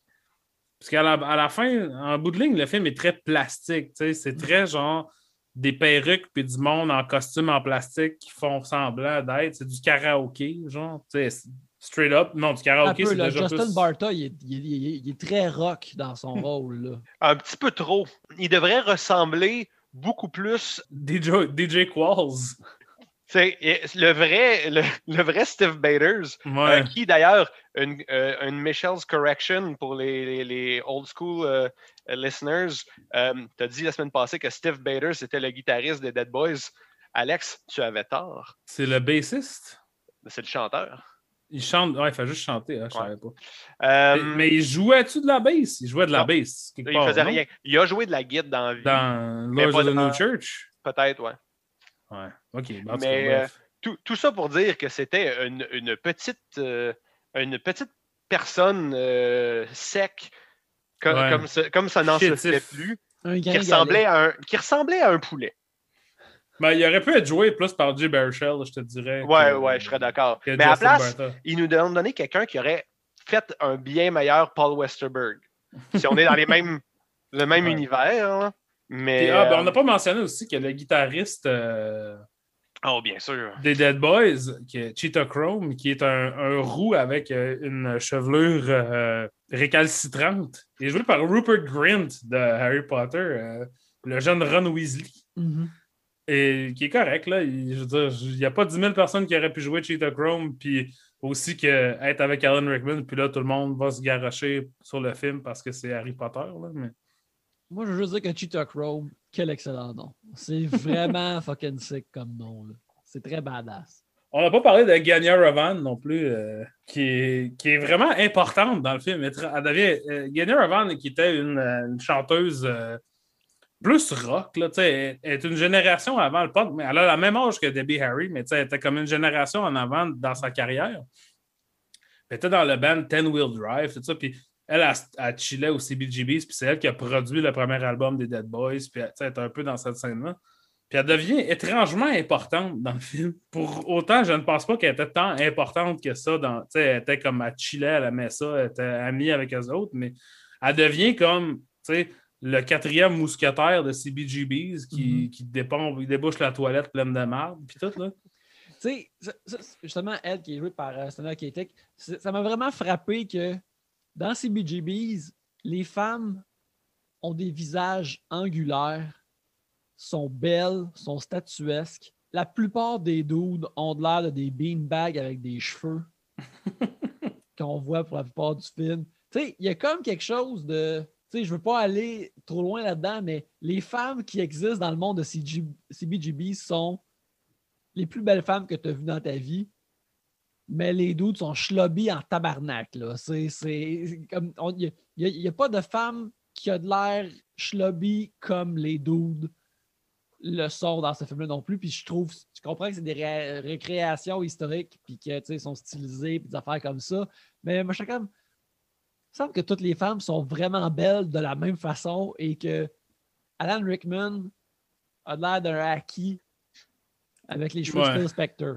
Mais tu sais, je te dirais qu'en en fait, même les, les, les dudes qui ont casté dans ce film-là sont pas mal plus beaux que les vrais dudes qui jouent, là, presque euh, exclusivement. là. À Euh, part les Ramones. Ouais, à part les Ramones. C'est vraiment bad quand il faut que tu dises comme Ah non, les Ramones étaient plus beaux que ce monde-là. Si S'il faut que tu dises Joey Ramone était plus beau que l'acteur qu'ils ont choisi. Tu sais, rest in peace, Joey Ramone, mais Ouais. comment tu te connais. Mais une autre affaire, une, une référence que j'ai. Là je, là, je vais sortir vraiment du, un deep cut par rapport. là. À un moment donné, il y a une scène d'un band qui, qui est comme euh, mal à l'aise par CBGB. C'est une scène, en fait, pour euh, démontrer que Alan Rickman perd le contrôle des moteurs qui prennent euh, le- qui sont un peu font la loi au CBGB. Puis il y a un band qui vient de se faire payer ou se faire booker ou whatever. Puis il dit Annie, euh, the shirts are on tomorrow night. Ça, c'est le band The Shirts. Puis je voulais juste noter pour les gens à la maison que la chanteuse de, de Shirts, qui s'appelle Annie Golden, vous l'avez sûrement déjà vue car elle est maintenant comédienne. C'est la madame qui parle pas dans Orange is the New Black. Il y, a, y a, y a une madame qui est dans toutes les saisons d'Orange is the New Black qui parle jamais, qui est muette. Puis ça, c'est Annie Golden, la chanteuse des Shirts. Puis il y a quelqu'un qui la joue dans le film. Puis ce casting-là est meilleur que 80% je te dirais, des autres castings. Je pense qu'elle n'a pas, a pas de dialogue. Elle est juste. Alan Rickman parle dans sa direction, puis elle s'en va. Puis ça, c'est genre mieux. Si tout le film avait été comme ça, j'aurais trouvé ça moins, moins graine que, tu sais, comme Ah ouais, tu sais, voici les Ramones, puis là, les Ramones vont faire des shit que tu sais que les Ramones ont fait, puis là, ils vont jouer une tonne de 1996. À rendu là, why bother? Je, je, je comprends Mais- pas, c'est ça qui m'énerve. Rendu là, why bother? Mais pourquoi il n'y a pas de scène où ce que euh, Johnny Thunders, Richard Hell puis Didi Ramone se shoot up dans le sous-sol? Ouais. Pourquoi qu'il n'y a pas de scène où ce que, euh, je sais pas, Christine puis euh, puis, euh, Debbie Harris se chicanent? Pourquoi qu'il n'y a pas de scène où ce On que... le voit-tu, Christine? Y a-tu quelqu'un qui. Ouais, qui y a parle- quelqu'un il qui parle pas, mais. Il y a, il y a un- il y a un dude avec une belle chemise. Ouais. Fait que c'est Christine. Pourquoi il n'y a, pas- il y a pas une scène où. Il y a euh, 12 millions d'affaires. Pourquoi il n'y a pas une scène où ce que, euh, Sid Vicious vient visiter New York puis il se chicane avec Nancy au bar? Je veux dire, il y a 12 millions d'affaires qui se sont passées d'intéressantes avec le monde qui sont intéressants là-bas. Mhm. Tout le monde dans, dans l'historique de CBGB sont d'accord que Haley Crystal, il était bien fin Mhm. il n'était pas intéressant. Pourquoi, vous faites, pourquoi faire un film sur un sujet intéressant et ne pas le faire sur le sujet intéressant? Puis à ce Moi, c'était ma grosse question. Mais c'est ça. C'est parce qu'à ce moment-là, on, on- on est sous l'illusion que CBGB's est en fait un film sur Hilly Crystal. Mais personne, tu sais, c'est pas ça qu'ils ont dit au monde qui ont donné l'argent pour faire le film. C'est pas ça qu'ils ont dit au monde qui sont dans le film. Le, le gars de Big Bang Theory, je dois croire qu'il connaissait le punk, qu'il avait lu euh, Please Kill Me, le, le- le Oral History of Punk écrit par Lex Mc- McNeil. Euh, Puis il devait être comme Ah oui, Terry Ork, ça c'est un, un cool, weird dude, euh, Sven Galley, je vais le jouer. Puis à la place, il se ramasse à faire une scène et demie qui dure 45 secondes, ouais. Où ce qui fait comme Hey, you're looking for a band? Puis plus tard, il fait comme Hey, can I suck your cock? Je pense que tout le monde euh, se sont fait euh, bamboozled Mais par c'est ce ça. film. On n'a pas parlé de Randall Miller. Il y a des choses à dire sur Randall Miller, les amis. Ben, vas-y. Les vas-y, amis. Alex. Vas-y, Alex, vas-y, vas-y, partage Ben, ces choses. Randall Miller, à la base, il avait fait beaucoup de films là, avant ça. Ça, c'est c'est loin d'être son premier film. Il, a- il avait réalisé ben, énormément de TV, mais c'était son 1, 2, 3, 4, 5, 6, son septième film en 23 ans. Puis je pense que ses films les plus connus là, avant CBGB, c'était euh, Class Act, qui est le film de Kid and Play. Nice. Un, un classique que j'avais beaucoup de fun à regarder à super écran. C'est euh, un classique, c'est pratiquement le titre de, de ce film-là. C'est quoi le nom en français de ça? En tout cas, Euh, bref, on s'en calisse. Euh, puis aussi fait House Guest avec Sinbad. Fait que c'est un réalisateur de comédie de studio qui passe à TQS. Il, il aime ça quand il, y a, il aime ça quand il y a comme une maison sur le poster. C'est ça, exact. Puis juste avant CBGB's, il avait fait deux films avec Alan Rickman, un qui s'appelle Nobel Son et l'autre qui s'appelle Bottle Shock, qui sont clairement comme que j'ai vu les deux parce que les deux sont sortis en même temps en DVD quand je travaillais dans un club vidéo et que Michel était mon patron. Et j'ai regardé les deux, puis il y en a un qui c'est comme une affaire tarantinesque, là, genre on kidnappe un doute, puis on est des criminels euh, incompétents, tout ça. Puis l'autre, c'est une affaire qui se passe dans une compétition de vin. Les deux sont pas bien bons, mais comparé à CBGBs, euh, c'est absolument fucking du Kurosawa. mais ce qui est important à noter de Randall Miller, c'est qu'en 2014, tout de suite après CBGBs, il a commencé à tourner un film qui s'appelait Midnight Rider, qui était un biopic de Greg Allman, des Allman Brothers, qui mettait en vedette, ben, entre autres, William Hurt dans le rôle de Greg Allman, aussi euh, Zoe Deutsch, qu'on a déjà mentionné ici, mhm. euh, Wyatt Russell, qui est maintenant le nouveau Captain America. Oui, qui est bientôt le US Agent, le sapré John Walker. voilà. Et aussi euh, Bradley Whitford et Bradley Whitford et Joel David Moore qui sont tous les deux dans CBGBs il faisait, en, le 20 février 2014, il tournait une scène qui était comme une espèce de séquence de rêve où ce que Dwayne Allman se réveillait dans son lit sur des tracks de chemin de fer. Et euh, n'ayant pas vraiment obtenu les bons permis et euh, avoir euh, n'ayant pas vraiment sécurisé la scène de façon adéquate, il y a eu un accident dans lequel une femme qui était caméraman ou caméra woman sur le film, Sarah Jones, a été tuée par du débris qui a revolé dessus. Oh, Chris. Et, euh, bon, évidemment, la production est, a cessé. Un bon moment de John, euh, John Landis. John Landis style. Puis, donc, c'est ça. Donc, Sarah Jones est décédée. Évidemment, une tragédie sans nom. Ça arrive de temps en temps que des gens meurent sur des plateaux, ce n'était pas la première fois, évidemment, mais c'est vraiment rare qu'ils meurent par négligence criminelle du fait que quelqu'un n'a pas eu les, obtenu les permis et les trucs nécessaires pour tourner le film. Et ce qui est arrivé par la suite, c'est que le film a éventuellement été suspendu. Ils n'ont pas continué à tourner le film. Randall Miller a tenté de recommencer la production. Ça, ça a été arrêté et en septembre de 2014, donc quelques mois après ça, Randall Miller a été accusé de involuntary manslaughter. Donc, euh, c'est quoi ça en français? Un meurtre involontaire, je ouais, pense. Homicide involontaire? Homicide involontaire, oui. Je pense pas que, manslaughter est. Oui, c'est ça. Et donc, il a été reconnu coupable et a eu une sentence de deux ans en prison. Il il a servi un an qui a été quand même euh, de la merde pour la famille de la personne qui est décédée, Sarah mhm. Jones. Une des conditions de sa sortie de prison en 2016, c'était qu'il n'était pas il n'avait pas à réaliser, produire ou être en, in charge de la sécurité d'un film pendant dix ans. Et là, en 2020, il est allé genre en Roumanie réaliser une comédie romantique avec Emma Roberts qui se passe dans un café. Et ce film-là a été comme bloqué parce qu'après ça, ils ont fait ça aller réaliser ce film-là, c'est un crime, buddy. T'as pas le droit de faire ça.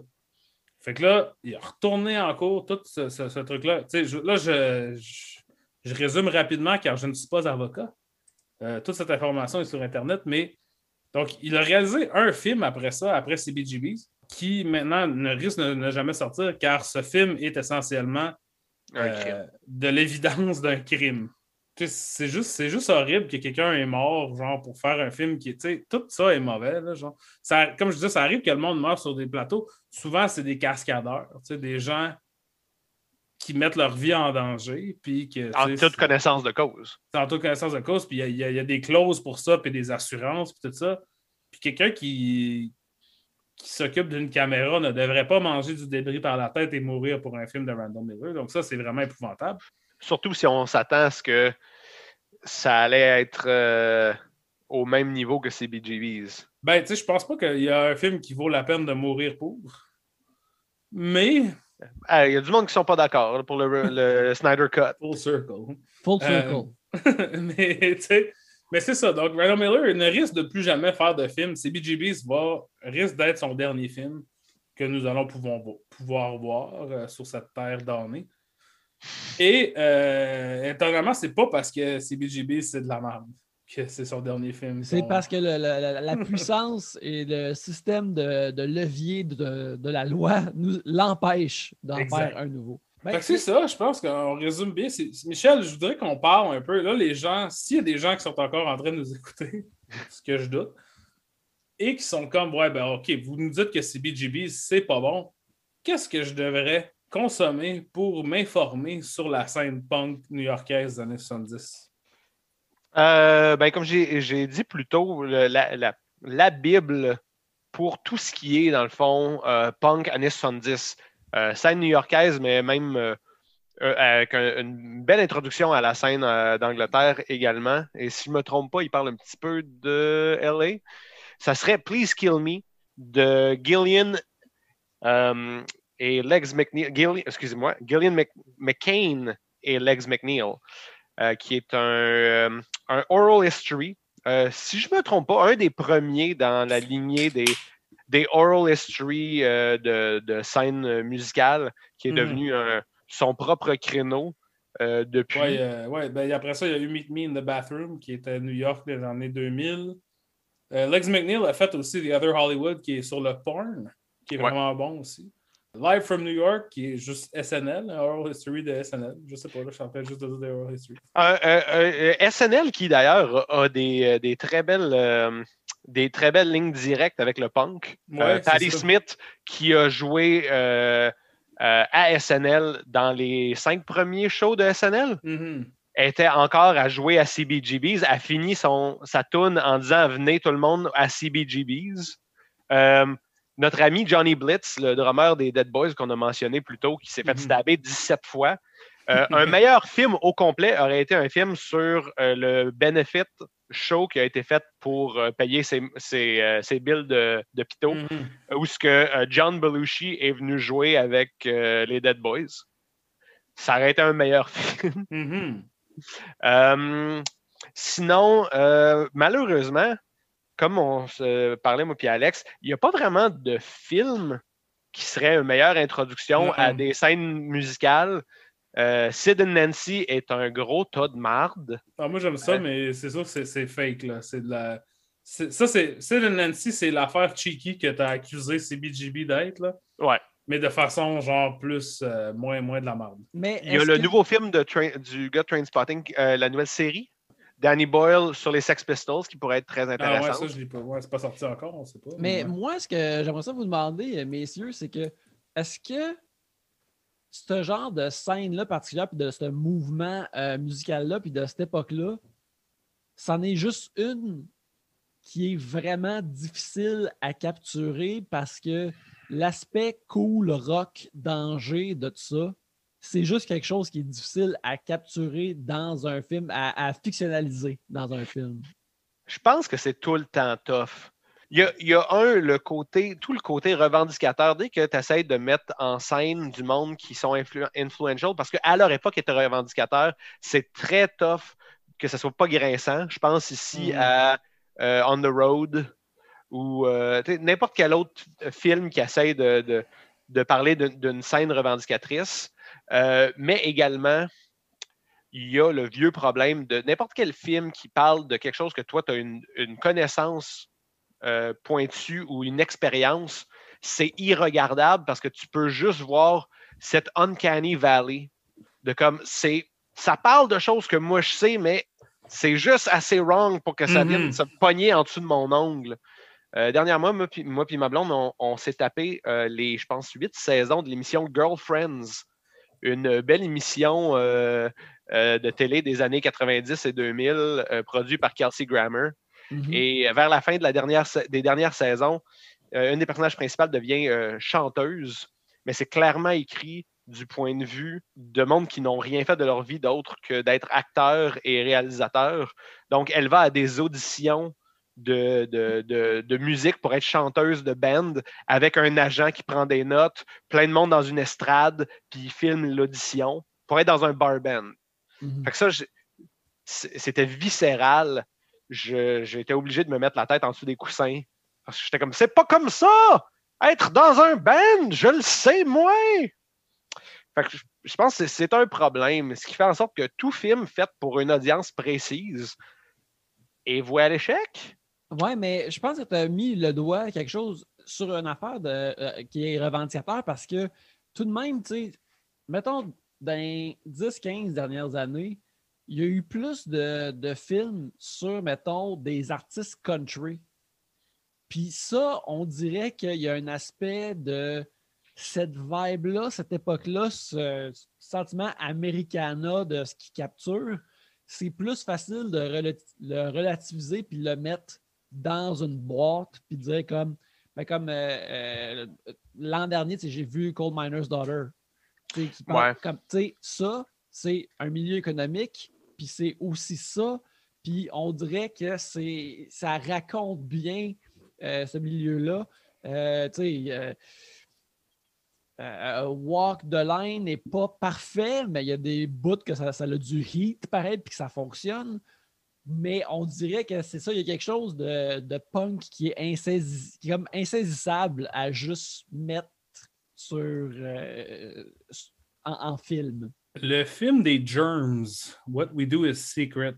Je me souviens pas d'avoir tant aimé ça, mais quand j'y repense, j'ai vraiment un souvenir plus euh, positif de ça. Mais je pense qu'à la base, là, pour, pour voir du punk puis vivre ça, c'est des documentaires qu'il faut regarder. Parce que ça, ce qui est hot, c'est qu'il y en avait plein. Il y avait beaucoup, c'était beaucoup d'artistes, de gens avec des caméras. Puis ça, ça fait que de, Decline of Western Civilization, c'est à LA, mais ça, je pense c'est pas mal la- le meilleur documentaire. là. Bon, eh bien. The euh, Punk Movie de Don Letts. En tout cas, bref, euh, on parlera de ça une autre fois. Michel, on, tu reviendras. Moi, je pense. Ah, puis c'est ça que je voulais dire. Euh, 24 Hour Party People. Je pense que pour moi, ça, c'est comme l'affaire à atteindre. Puis on se rendra là, Yannick, un jour à 24 Hour Party People. Puis on réinvitera Michel pour parler de ça. J'aimerais ça. Euh, j'aime Steve Coogan. Euh, J'aime John Sims, qui, je crois, est là-dedans aussi. Ça se peut très bien. Et euh, ouais, je serais, je, serais, je serais vraiment curieux. Je serais- je- Et un de mes que- acteurs favoris, Paddy Considine. Oui, oui, qui, est aussi euh, très bon. Euh, on pourrait euh, réinviter Michel aussi à chaque fois qu'on veut faire comme un film à saveur musicale comme ça. Moi, je me dis, là, si on veut y aller à un moment donné, je pense qu'on pourrait écouter Rock of Ages. Là. Ah, Euh, tabarnak, il n'y en a pas question. CBGBs, là, je, je vais, je, vais me, je vais me lancer sur cette épée. Là. Ouais. Même si je trouve que Rock of Ages, c'est sûrement un peu meilleur. là. Mais il n'est pas question que.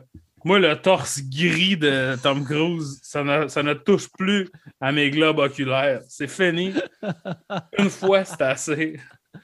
OK. euh, pas de Stacy Jacks euh, pour Alex euh, dans le futur. Ben regarde, euh, ça c'est terminé avec toi, puis je pense qu'on va terminer l'épisode. Je pense qu'on était assez clair sur nos opinions sur CBGBs. Mais si vous voulez vous faire votre, votre propre opinion, parce que dans le fond, c'est tout le temps mieux de faire sa propre opinion que d'écouter celle des autres. Il est disponible Mhm. sur Amazon Prime en streaming en ce moment. Alors, euh, si vous avez. euh, s'il y a, quelqu'un qui, a- qui a tourné de bord un sablier devant vous, puis vous devez rester assis jusqu'à ce que le sablier s'écoule, puis il reste 1 heure, il reste 1h43, vous pouvez aller sur Amazon Prime pour Ou si ça. vous êtes des- un fan fini des fesses de Rupert Grind. Ouais, Ouais, c'est vrai. vous allez voir ça aussi. Aussi, de Justin Barthon, on voit les deux fesses. 50% des Dead Boys montrent leurs fesses dans ça.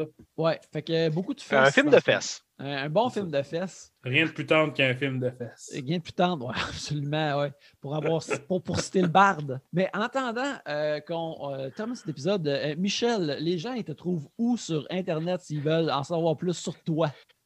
Euh, il, il me trouve sur Facebook, I guess, mais euh, un jour, euh, ils me trouveront euh, sur les Spotify. En attendant, j'ai ma musique de mon ancien band qui est disponible sur Spotify, The Hot Showers.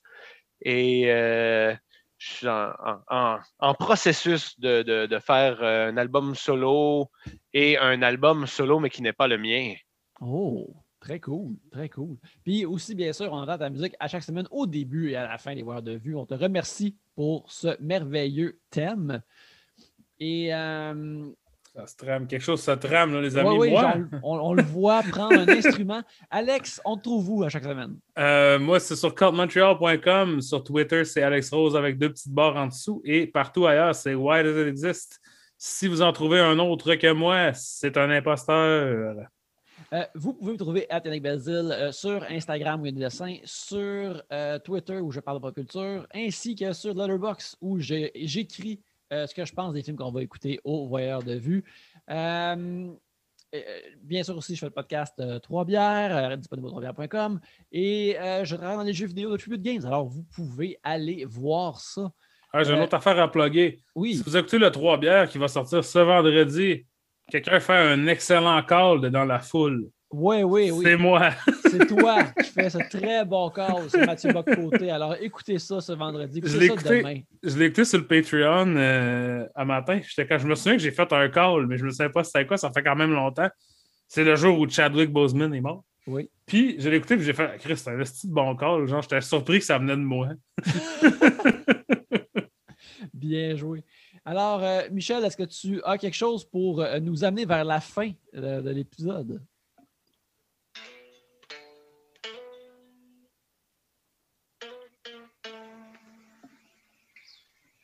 C'est ça. Excellent. Merci, Michel. on vous invite à l'avenir à aller voir des vues. Yeah!